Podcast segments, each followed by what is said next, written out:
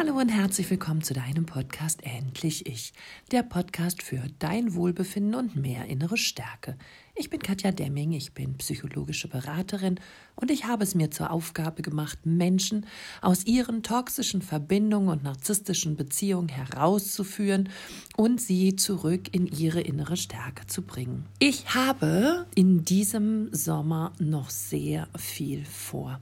Endlich ist die Pandemie vorbei und man kann wieder gewisse Dinge planen. Deshalb, wenn du auf dem neuesten Stand sein möchtest, informiert sein möchtest und keines meiner Angebote verpassen möchtest, dann folge mir auf Instagram oder auf Facebook, denn dort werde ich alle meine Veranstaltungen, Workshops, Seminare und Detox-Retreats anbieten.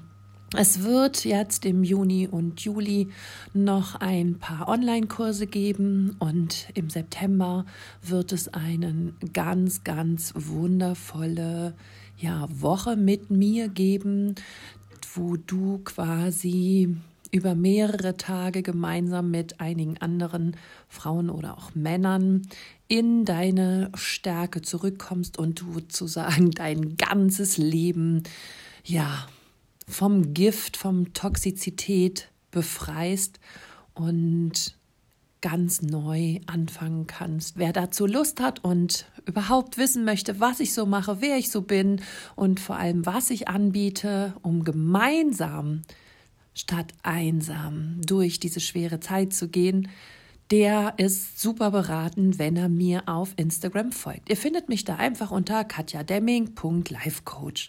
Ich freue mich auf jeden einzelnen von euch, wenn ihr mir dort begegnet, mir schreibt, ähm, Kommentare hinterlasst, Herzchen hinterlässt und euch einfach ja, den Content mitnehmt, den ich euch gerne mitgeben möchte.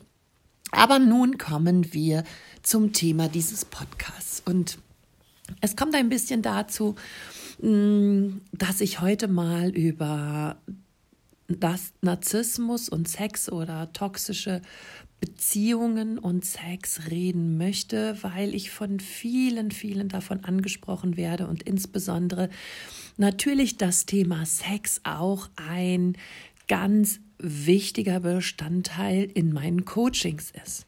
Denn man muss ganz klar sagen, und das möchte ich vorneweg mitgeben, diese Folge bezieht sich auf Erfahrungen aus meinen Coachings und nicht aus irgendwelche verifizierten hochwissenschaftlichen Erklärungen und Abhandlungen. Ich weiß, die wird sicherlich auch geben.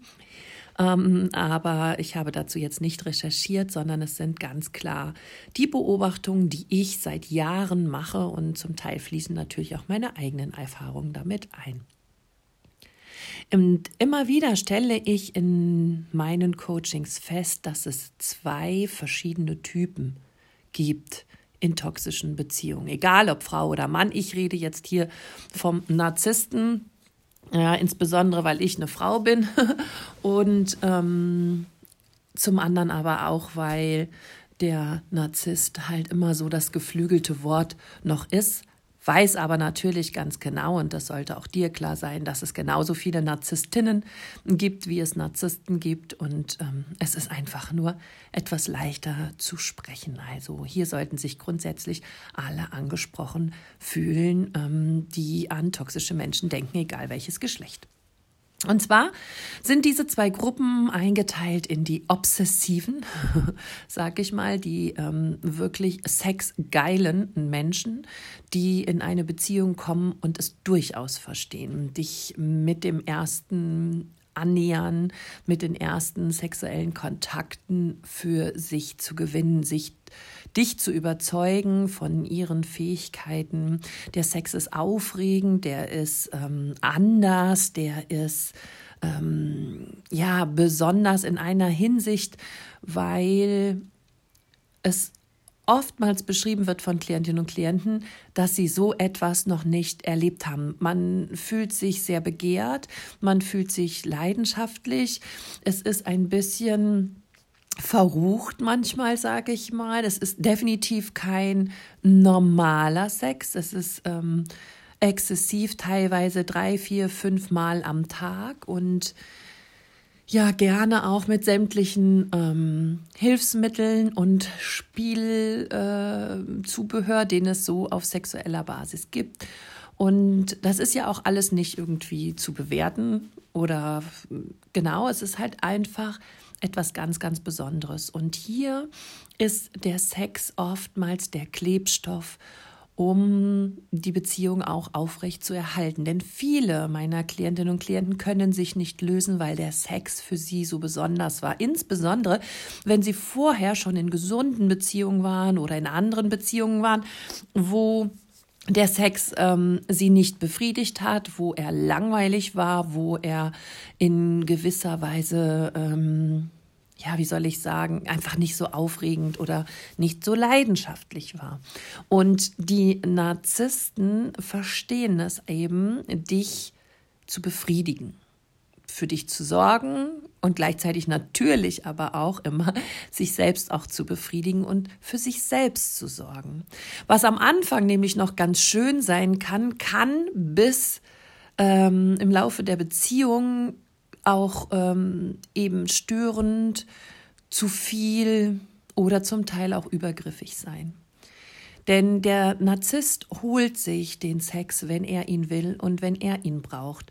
Und so kann es durchaus auch sein, dass du nachts mal plötzlich wach wirst und jemand schon versucht, dich in irgendeiner Weise ähm, zu erregen, ohne dass du vorher dein Einverständnis dazu gegeben hast. Und hier überschreitet überschreiten wir eine gewisse Grenze. Denn Sex, auch in toxischen Beziehungen, auch wenn er aufregend ist oder besonders, sollte einvernehmlich mit dem Einverständnis des anderen, egal ob auf verbaler Ebene oder körperlichen Zeichen, ähm, ausgeübt werden und nicht übergriffig, weil ich jetzt gerade mal heiß bin, fange ich jetzt mal an, an meiner Partnerin äh, herumzufummeln, um äh, meine Befriedigung, die ich jetzt brauche, zu stillen, ohne vorher zu schauen, was braucht der andere und will er das gerade überhaupt.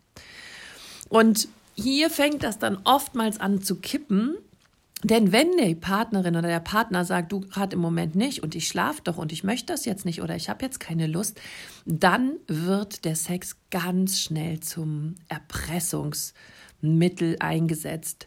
Denn hier wird dann gesagt, ähm, ja, wenn du nicht mit mir schläfst, dann muss ich das halt mit jemand anderem machen oder dann schaue ich mir jetzt halt ein Porno an und dann hole ich mir da einen runter oder ähm, ja, kein Wunder, du bist ja total prüde und du willst ja nie, ne? Du wirst dann quasi abgestraft, weil du nicht allzeit bereit bist.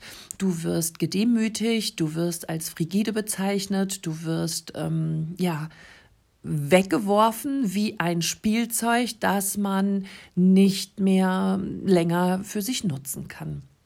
Und entweder, und dazu entscheiden sich die meisten Partner, äh, lasse ich es dann über mich ergehen und weine vielleicht womöglich sogar dabei, aber gebe dem toxischen Partner einfach das, was er braucht. Und orte mich auch hier wieder unter und passe mich an und mache einfach mit, damit ähm, der Narzisst zufriedengestellt wird und befriedigt ist und seins kriegt und uns eben nicht demütigt abstraft oder tatsächlich uns dann vorwirft, dass wir die Schuld daran tragen, dass er gerne fremdgehen möchte oder muss. Denn ganz ehrlich, viele Narzissten reicht eine Partnerin nicht. Sie brauchen einfach mehrere Partnerinnen oder Partner, wo sie ihr Sexualleben ausleben können und ihre Befriedigung sich holen können, das Verruchte, das Verbotene ähm, fühlen können, damit sie halt wieder in die extremen äh, Gefühlszustände kommen und wo sie einfach natürlich dann auch darüber narzisstische Zufuhr bekommen, weil sie halt so toller Hecht sind. So macht es einem Narzissten zum Beispiel auch nichts aus, sich um 7 Uhr mit dir zu treffen, zu, auf ein sexuelles Täter-Tät, um sich dann um neun oder halb zehn mit der nächsten zu verabreden und dann dort äh, ebenfalls mit ihr Sex zu haben.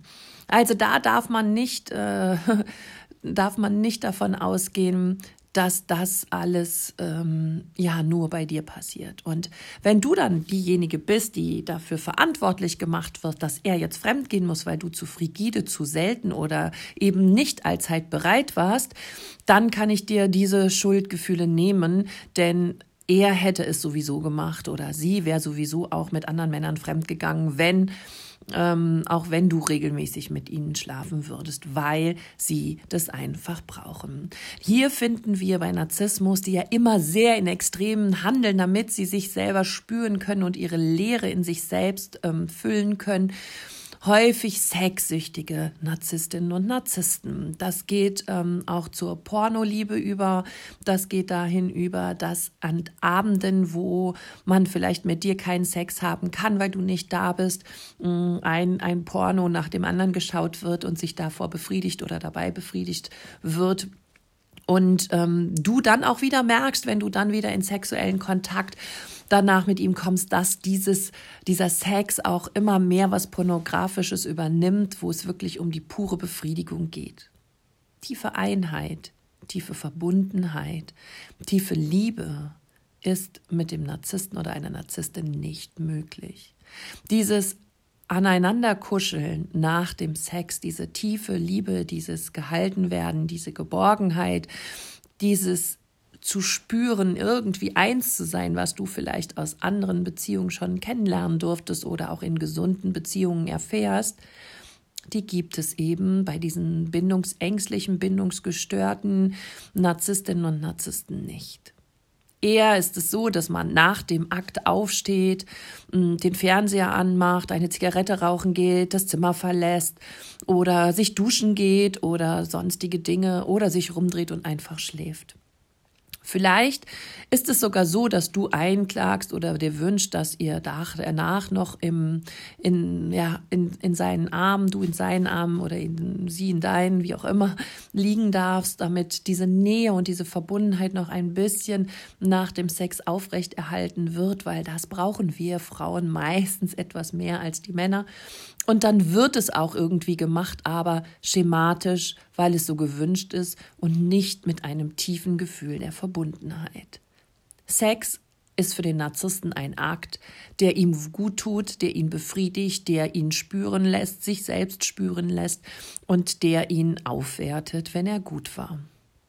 Vielleicht ist dir schon mal aufgefallen, dass der ein oder andere ähm, ja, die ein oder andere Neuigkeit oder irgendetwas, was du noch nicht kanntest, plötzlich angewendet wird in, in euren sexuellen Verbindungen. Und dann ähm, ist das häufig so, so berichten mir das Klientinnen und Klienten, ähm, dass dann der Partner oder die Partnerin wieder irgendwo anders war, wo sie was Neues gelernt hat, dieses dann mit in die Beziehung bringt und du dich wunderst, so wow, was ist das denn? Ähm, das hatten wir ja noch nie. Wie kann man denn auf die Idee oder warum macht sie jetzt das?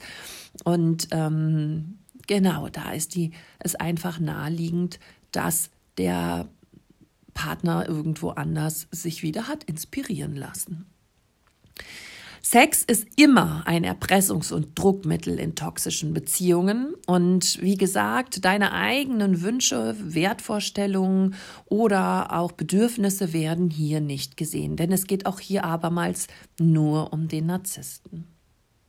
Ganz konträr zu dieser Gruppe gehört die, gehören diejenigen, die am Anfang zwar ein, ja, auch ähm, schönes Sexleben haben, auch aufregend, auch abenteuerlich, auch besonders, auch leidenschaftlich. Und dann hört das von jetzt auf gleich auf. Der Narzisst oder die Narzisstin hat quasi überhaupt gar keine Lust mehr daran, dich anzufassen, dich zu berühren, mit dir zu schlafen.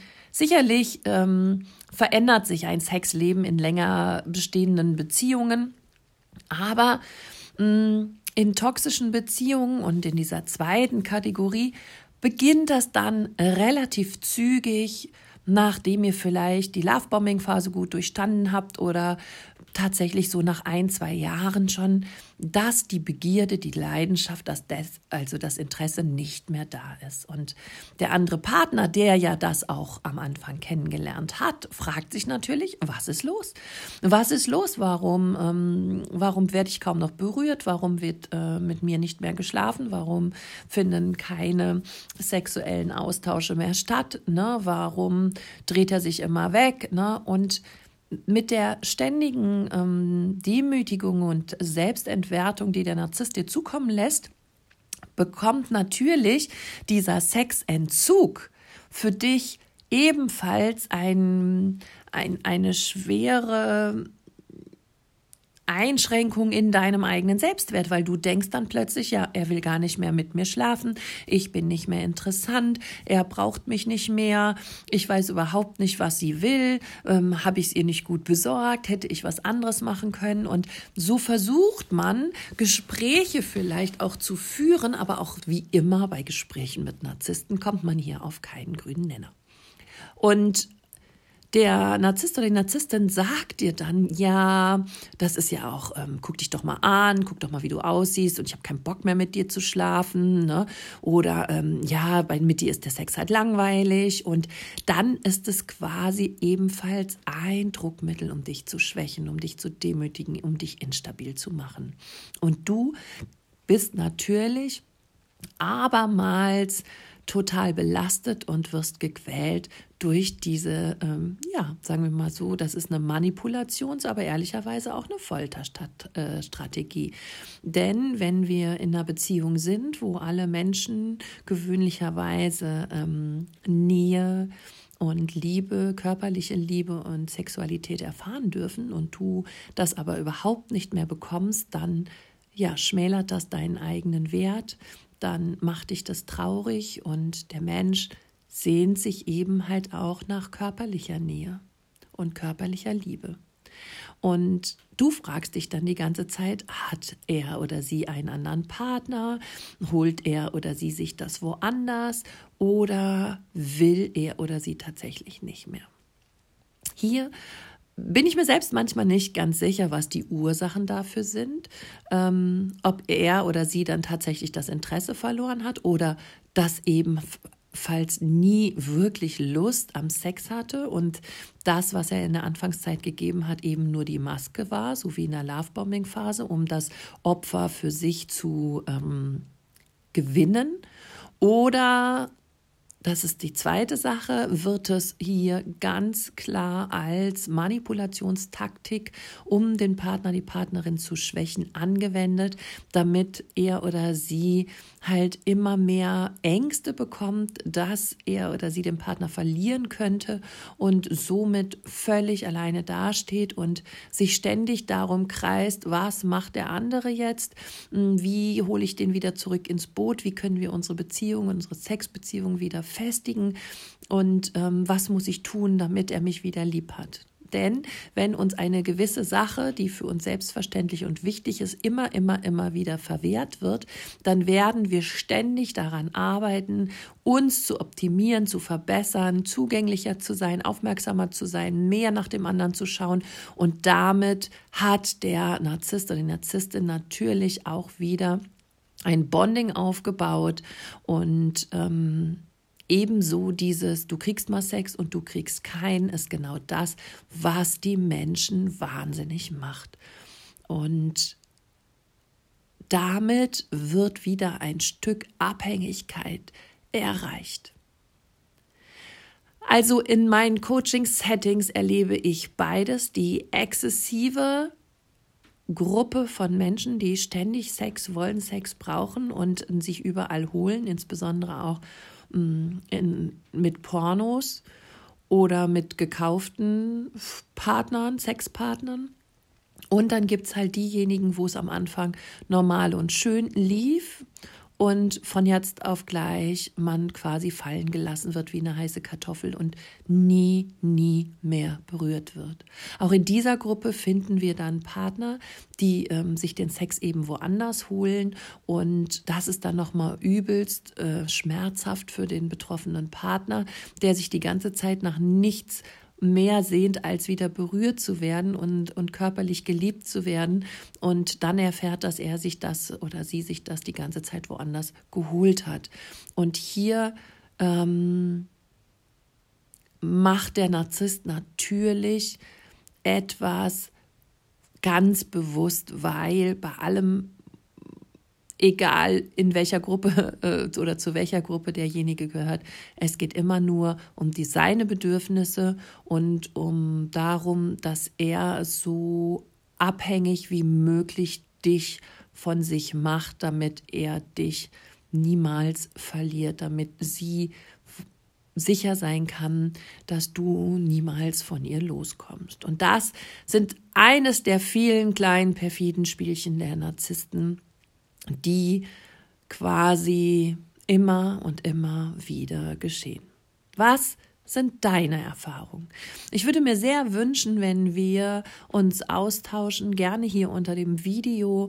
Schreibt gerne rein, welche Erfahrungen ihr gemacht habt, ob die Ärzte der ersten Gruppe oder eher zu der zweiten Gruppe von äh, narzisstischen Partnern gehört. Und ja, gebt uns doch mal ein bisschen Einblick hier in euer Leben, gerne auf meinem YouTube-Kanal oder auch unter meinem Instagram-Post von heute. Also ich bin mega, mega gespannt, wie es für euch ist.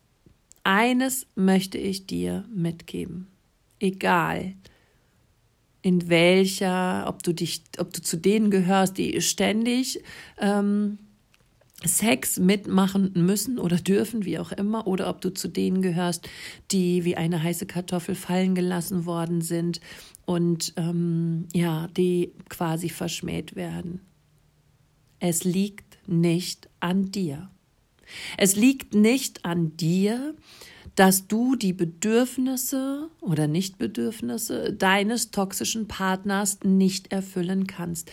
Der trägt diese Sexsucht oder diese mh, mm, psychische, ja, ich will sagen, Erkrankung, Neigung in sich. Und es hat nichts mit dir zu tun. Und wenn du einmal objektiv drauf schaust und vielleicht sogar hinschaust, was, ähm, was dir ähm, beziehungsweise deinen Vorgängerinnen widerfahren ist, dann wirst du merken, dass auch da das Sexleben schon genauso war wie mit dir. Und das bedeutet ganz klar für dich, du bist nicht schuld. Es liegt nicht an dir.